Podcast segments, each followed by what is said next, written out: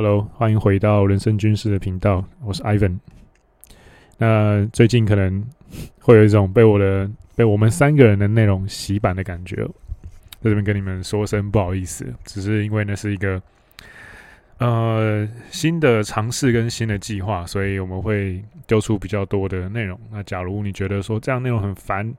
或者是说电子报不要再寄了，那没关系，你都可以私信我跟我说，比如说。呃，当然，IG 的内容啊，或者是 YouTube 的内容，你可以点说什么不要浏览这个频道啊之类就行了。但是假设是电子报的话，你觉得对你造成困扰，那欢迎你私讯我 IG，那跟我说你要退订电子报，那我就会帮你从名单里面抽掉。好，那今天呢要跟大家聊的内容呢是，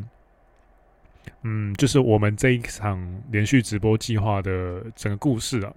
一个前情提要的感觉。简单的说，今天是呃，标题是定成 EP 七七嘛，第七十七集。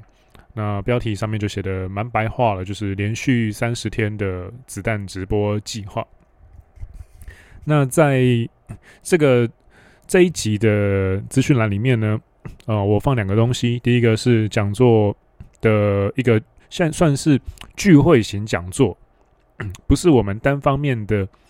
呃，在台上说话而已，而是会有一些互动，跟我们的互动，以及跟其他呃观众的互动。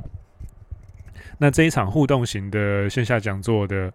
意愿调查名单啊、它不是正式的报名，单纯是事前意愿调查，因为我们要先准备场地嘛，大概估一下人数。那连接呢就在下方资讯栏。那除了这个以外呢，假设你想要就是讨论这一场。连续三十天的子弹直播的内容，或者是给我们新的内容的标题的建议的话，也欢迎呃私信我 IG 跟我说我要加入觉醒群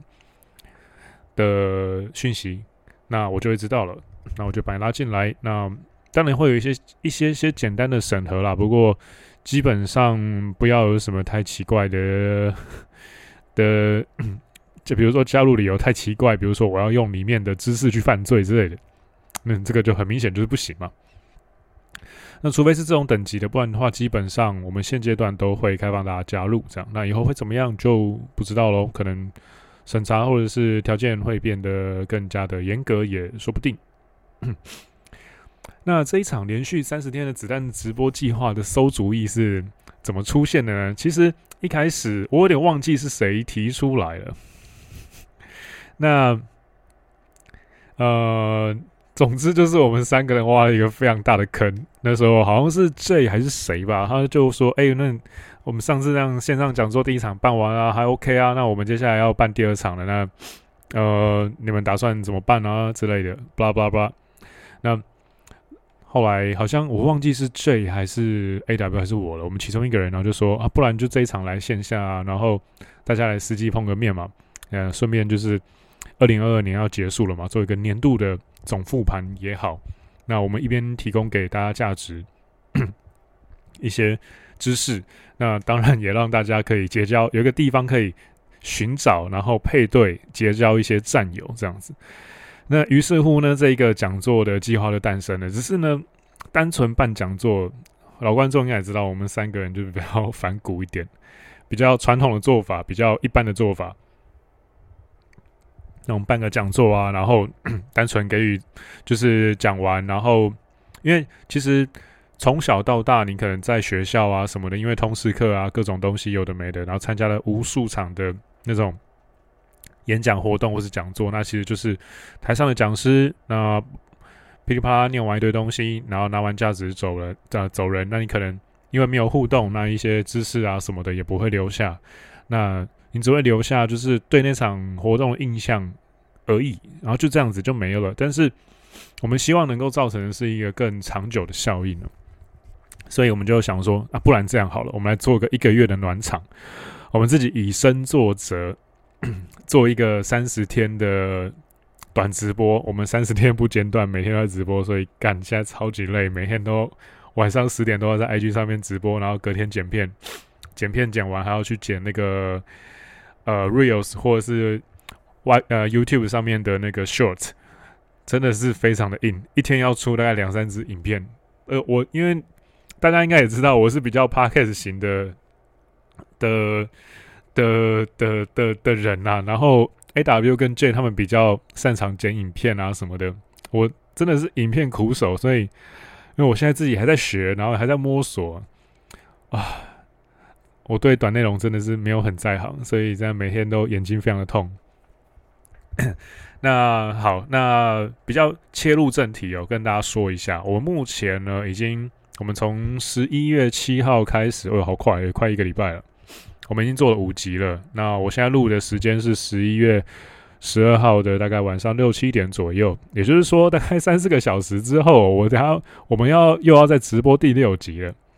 那像这样子的短内容啊，我们基本上是从一个比较能够马上就派上用场的。那能够马上就帮上你的角度，那去制作的，你可能会发现说，哎，怎么会好像跟呃 Ivan 之前的长内容不太一样？哎，对，没错，就是要做一个测试啊。那因为其实呃，当初碰了，当初被归零之后，然后接触到了 Rapio 的知识之后呢，呃，人生发生了很大的转捩点了啊。那 举例来说，就是我以前曾经就是在那种蓝药丸时期的时候，我也曾经在那种很在日本里面啊，在东京的某个角落，在加班的深夜回家，然后去日本全家买那种哎，集齐品快过期打折的便当，然后请那种到处都有的中国人工读生微波，然后接下来再很厌世的往我的租屋的地方走过去，打开那种超级他妈冰的门把，然后常常被静电电到，因为日本又干又冷嘛。东京的晚上，那是个位数的温度，不是台北可以比的。那我也曾经在那种很又湿又热的夏天的半夜，在香港的，就是九龙区的某一个 Seven，那买着很辣的现拌的鱼丸当宵夜。因为香港，香港没有什么，诶，香港也是有宵夜，但是他们宵夜都要跑比较远，然后都是那种，呃。茶楼啊之类，就是那种吃下午茶的地方。那要不然就是你要跑到那种兰桂坊之类那种会有半夜那个 kebab，kebab 叫什么去了？呃，沙沙威玛对。那没有像台湾，就比如说，哎、你走过去就有一个那个永和豆浆，或者或者是卤味，然后或者是一堆有的没的，就是很方便又好吃的宵夜。香港没有。然后重点是在买那种宵夜的时候，又想到干妈，明天礼拜一啊，压力好大。然后再想到更远的未来，干我在这间公司已经撞到天花板了。然后也有过那种干妈的冬天，游戏全部都上，都是旺季，然后每天力气都被榨干。我出去约会啊，出去出去找对象啊，那出去交朋友啊的。力气都没了，可是还是你会有那种很渴望可以开启约会生活的焦虑跟欲望，因为年底到了，大家都在准备圣诞约会跟跨年，然后呢，你就会有很多这种，唉，有的没的冲突的矛盾情绪。那我后来才发现，这有一个很简单的解决方法，就是同伴。那我在这边再推一下哦，那个《王者天下》真的很好看。信啊，主角在里面，他假设没有遇到王喷或者是蒙恬这两个伙伴的话，就很难成长。呃，哎，我也是差不多。我觉得其实自媒体这条路，我在碰到了 J 跟 AW 之后，那种好伙伴、好战友，彼此敦促、彼此胁迫对方出影片、彼此进步的这种过程，我就想要带给大家。我们一直在思考说，我们三个人彼此影响的这种这种关系跟。跟那种友情的磁场要怎么样具现给具现化给大家？然后我们就想到一个方法，就是我们就从十一月开始，我真的忘记是谁说，就是说我们从十一月七号开始，我们就开一个计划叫 AlphaGo 啊。那我们就是每天晚上十点就上线，然后做一个 IG 直播啊，然后半小时这样。然后，然后我们就想说，嗯，好像可以耶。那你就会有一种，哎，每天晚上十点。都会有一个过渡期的战友的角色在帮着你的感觉，然后帮你度过这个年底的约会旺季的，就是焦虑期。那另外一方面，我们也示范了说，哎，我们这件事情，我们都可以持续做同一件事情三十天的，这么忙都可以的，那你有什么道理不行？这样。那目前呢、我们完成的有五集，那有兴趣的人可以到我的 YouTube 看剪辑版，因为。IG 上的是比较粗糙的版本啊，就是 RAW 档啊。那 YouTube 上面的话，我们有稍微做一些剪辑，而且我前面会放一些我自己的声音片段，做一个类似导读的的内容这样子。那第一集呢，我们是 给了一一一光棍节脱单快攻手册啊。第二集我们是自我提升卡关怎么办啊？用换挡来突破。那这一集讲的比较是一个阿尔法贝塔的光谱的调整啊，第三集是弄坏你玩具货车的女人还要吗？那其实我们是以一个比较像《犀利人妻》里面的维恩那种角色，去 一个去模拟一个病态女人，那带出我们第四集想要聊的台北女子红旗图鉴，基本上就是一个 Red Flag 大全。我们会透过一个各自的故事的分享，然后还有一些。呃，状况的整理，那带你去理解什么叫 reflag，然后又或者是说遇到 reflag 怎么办？